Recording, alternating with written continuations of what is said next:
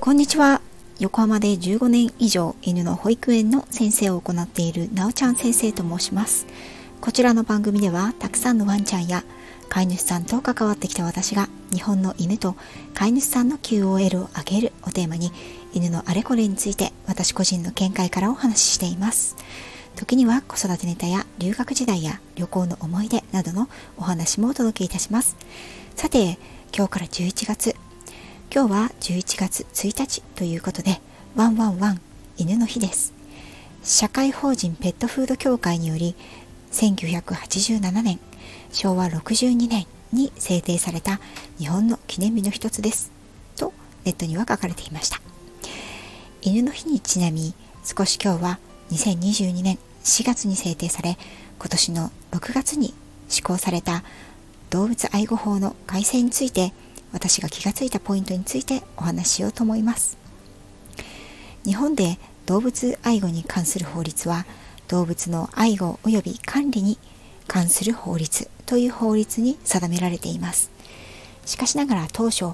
この法律はもちろんですが動物の権利や生命を守るということよりも動物に関わる人の命や権利を守ることを第一に考えられて制定されていました。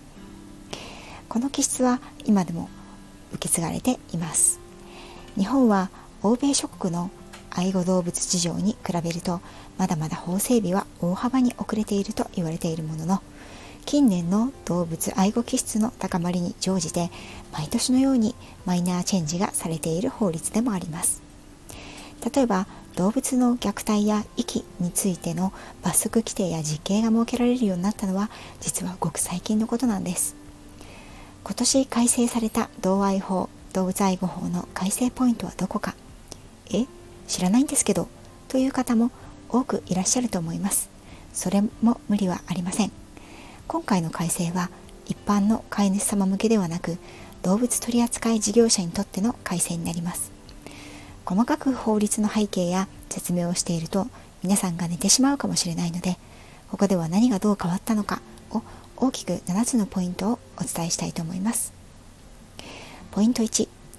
刑事等の基準に具体的な数値が定められました。使用施設は運動スペース分離型運動スペース一体側型に分けられることになりました。運動スペース分離型というのは基本的には排泄や散歩以外の時にはケージに入れて管理をする形です。この場合にはケージの大きさときちんとした縦横高さの規定が掲示にできました。運動スペース一体型というものは犬猫を使用管理する施設に運動スペースが一体となってくっついているものです。特筆すべきは前述のケージに入れて使用管理をする動物の場合運動スペースを別に設け1日3時間以上の動物運動をさせて常時利用可能な状態で管理をするという項目が付け加えられたことです。ポイント2従業員1人当たりが飼育できる動物の数が定められました。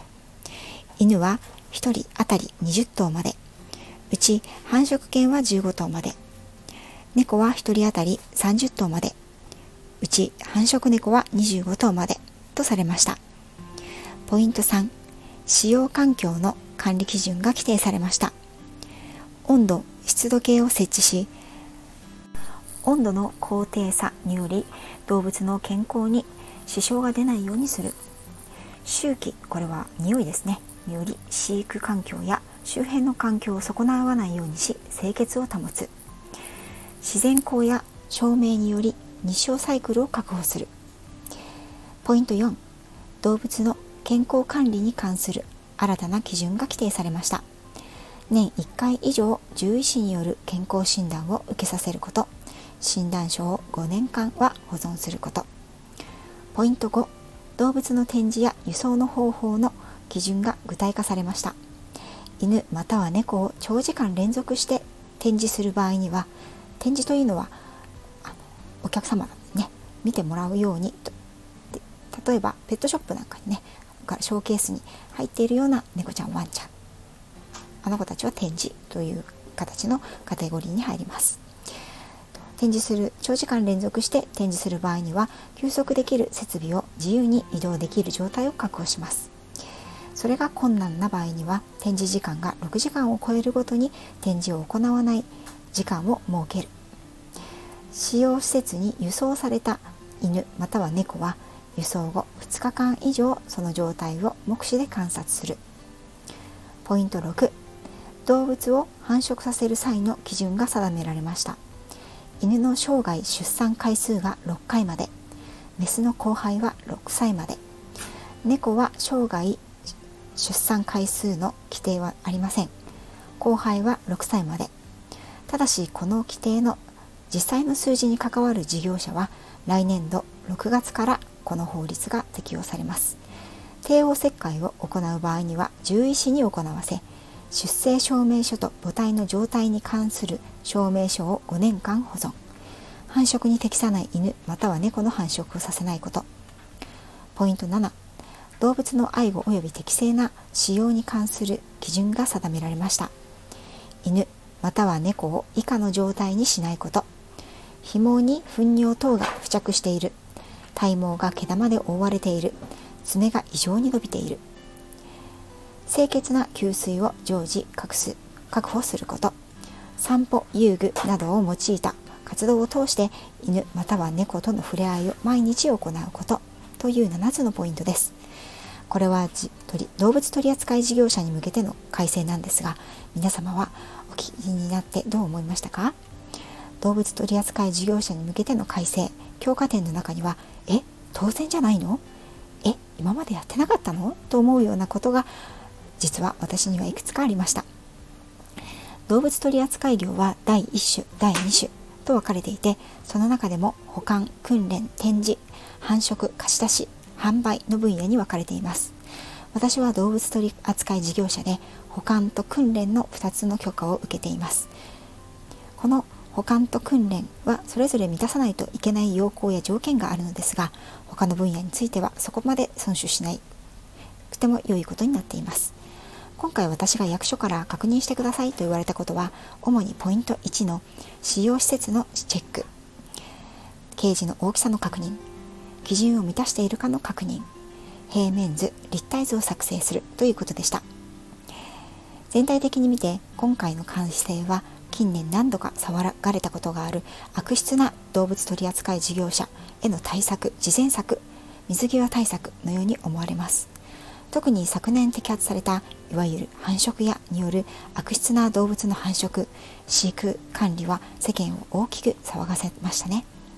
人気研修を際限なく狭い場所にたくさん詰め込み糞尿まみれ健康状態も顧みず時には獣医免許のない人間が見よう見まねで帝王切開をする。そのような業者が摘発され取り締まられ実刑判決を受けるまでには大変な労力を必要とするのが今の日本の状態です。ですのでそれができないようにある程度右水際で基準を設けますというのが今回の改正になるんでしょう。こんなことも今まで決まってなかったのかと愕然としてしまうこともあるかと思いますが私は小さな一歩大きな一歩としてきちんと理解した上で孫子そして啓蒙活動に努めていきたいと思います。日本の動物たちの QOL が向上すること。そして私たち動物取扱事業者が命を命として尊重することを一番に事業を継続していくことができるようこの改正を受け止めて続けていきたいと思います。本日も最後までお聴きいただきありがとうございました。次回もまたよろしくお願いいたします。